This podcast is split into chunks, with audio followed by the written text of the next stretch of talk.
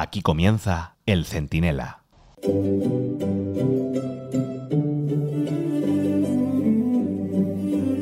Bueno, pues feliz 2024, aunque por serles sincero, se ven más nubes que claros en el horizonte.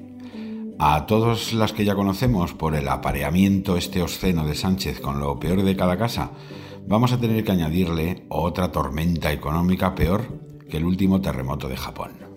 Porque el que no tenga un duro, difícilmente lo va a conseguir. Y al que lo tenga, se lo intentarán quitar por todos los medios. Ahí tienen a María Jesús Montero, Chiqui Montero, aplicando como un martillo pilón una subida de impuestos de 6.500 millones de euros para estrenar el año.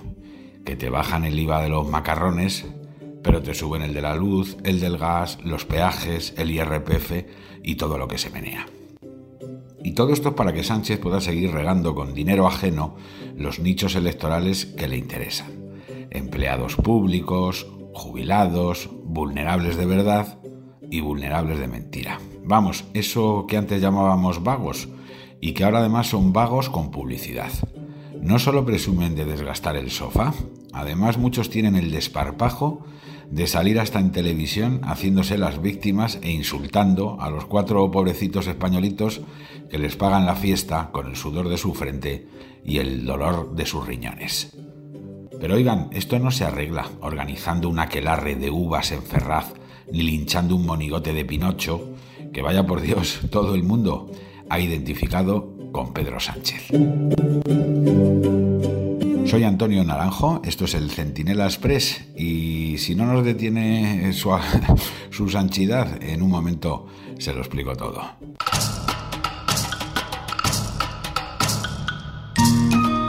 Miren, no podemos engañarles. Pintan bastos en 2024 como los pintaba en 2023. Y así seguirá siendo hasta que Sánchez culmine su obra destructiva o no pueda rematarla y convoque elecciones. Vamos a padecer una crisis de identidad nacional, pues claro, gracias a la rendición ante Bildu, Junts y compañía. Vamos a sufrir también un horror económico por la política confiscatoria y manirrota de estos aprendices avanzados de comunista. Y vamos a vivir una crisis social por la apuesta de este gobierno por recuperar la infame dialéctica de las dos Españas, que estos siempre están jugando el partido de vuelta de la, de la guerra civil. Y a todo eso hay que saber responderle con contundencia democrática, explotando todas las vías que sigue ofreciendo la ley, la Constitución, los juzgados, Europa, el Parlamento y desde luego la calle. Ni un paso atrás. Pero tampoco ni una coz y eso, liarse a coces, es lo que algunos hacen en Ferraz. Apalear un monigote de Pedro Sánchez y llamar nenazas a todos aquellos que no nos sumemos al linchamiento ni digamos barbaridades como las que allí se escucharon por los narradores del espectáculo. Di muy, muy rápido, en 20 segundos y sin palabrotas, ¿qué le pides a 2024? A tomar por culo, Pedro Sánchez. Una puta mierda. A tomar por culo. Pedro Sánchez, hijo de puta. Feliz año, feliz año 2024 a todos. Feliz 1936 para los putos rojos de mierda. Uy, qué duro. Debe estar temblando Pedro Sánchez, ¿eh? Y a punto de huir en el Falcon a un país sin convenio de extradición.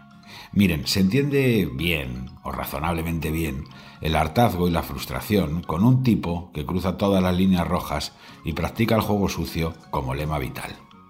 Y se entiende también a quienes piensan que si ellos cuelgan monigotes de Abascal, queman fotos del rey, pisan la bandera de España, decapitan como hicieron a Rajoy, se ríen de la Virgen o permiten homenajes a etarras, ¿por qué no darnos nosotros el gustazo? Pero una cosa es entenderlo y otra apoyarlo. Hay que denunciarlo, porque somos distintos, porque no se pueden denunciar los excesos de unos y reírse con los de otros, porque no se puede ser demócrata a tiempo parcial, y porque además no es útil. Comportarse como Sánchez es un regalo para Sánchez, y nada le viene mejor para consolidar su repugnante apuesta por las dos Españas que ver a una minoría comportándose como si efectivamente existieran. Sánchez necesita pobres para subvencionarlos y que le voten, y necesita radicales para justificar su propio radicalismo.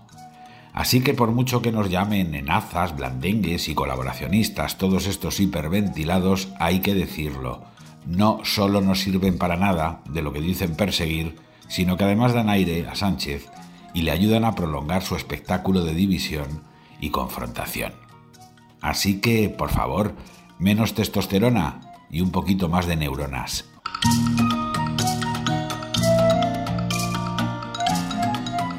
El Centinela, con Antonio Naranjo.